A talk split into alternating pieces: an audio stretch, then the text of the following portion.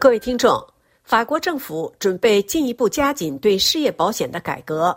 法国前司法部长巴丹戴尔逝世后，成千上万的民众不顾寒冷，冒着雨向这位废除死刑之父致意。为了回应亲伊朗的什叶派武装对美军进行的无人机和导弹袭击，美国总统对伊拉克和叙利亚发动空袭，以避免与伊朗直接冲突。全球股市大涨，受科技股暴涨的推动，美国标普五百指数突破五千点大关。这是二月十四日出版的法国各大日报的开篇新闻。各报关注的其他国际新闻焦点分别有：以哈战争局势继续恶化；美国参议院通过了援助乌克兰、以色列等一揽子援助计划；伊朗首次从军舰上发射弹道导弹；以及印尼今天举行大选，苏哈托时代的前将领苏比安托胜算较大。以哈战争进入第一百三十天，当地局势继续恶化。亲伊朗的黎巴嫩真主党领导人表示，只有在加沙停火，才会停止对以色列的袭击。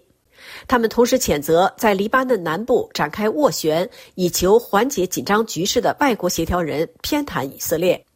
另据半岛电视台报道，以色列对加沙地带南部发动的袭击，造成两名该机构记者受重伤。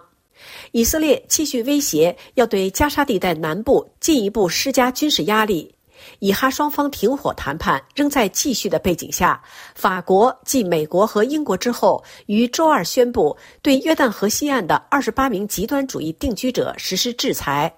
这些极端主义定居者被控在约旦河西岸暴力袭击巴勒斯坦人。另外，美国参院周二通过了总额五百九十亿美元援助乌克兰、以色列等一揽子援助计划。该计划获得了近半数共和党人的票数支持。这项一揽子援助计划预计将会在共和党主导的众议院遭遇阻力。回声报指出，最近数周来，相关计划多次遇挫。众议院的共和党议员主张将向乌克兰提供援助的议题与推动加强美墨边境安全的议题捆绑在一起。此一议案在参议院获得通过后，众院议长共和党人麦克·约翰逊表示，他不会原样照搬地提交此一计划文本，因为这项援助计划缺乏对美墨边境的条款。解放报则报道说，美国参议院刚刚通过的针对乌克兰、台湾和以色列的950亿美元援助计划，遭到掌控众议院的特朗普阵营的谴责。面对俄罗斯入侵，乌克兰的命运比以往任何时候都更加取决于远在数千公里之外的多个阵营的决定。在温和派、老牌共和党人和激进的特朗普派别之间的撕裂关系中，共和党在众议院中的微弱多数在此一问题上肯定存有分歧。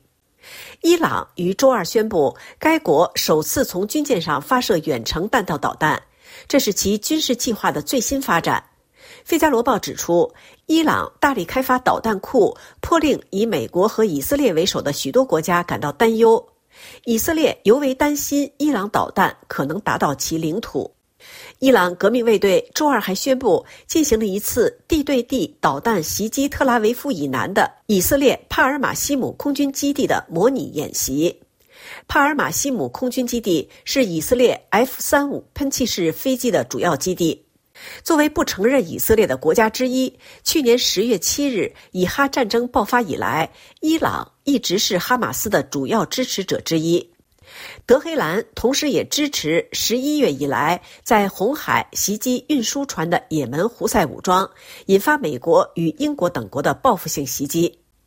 印尼今天举行大选，所有民调显示，苏哈托时代的前将领苏比安托在第一轮选举中获胜的可能性最大。现年七十二岁的苏比安托打算通过社交网络来赢得选举，利用深受年轻人青睐的抖音征服年轻一代。为了赢得大选，他必须在周三的选举中获得百分之五十以上的选票。同一天，除了选出总统外，印尼两亿零五百万选民还将在由十八个政党的角逐中选举出两万名各级的地方代表，包括五百二十名议会议员。以上是本台今天的法国报纸摘要节目，由刘芳选播，感谢收听。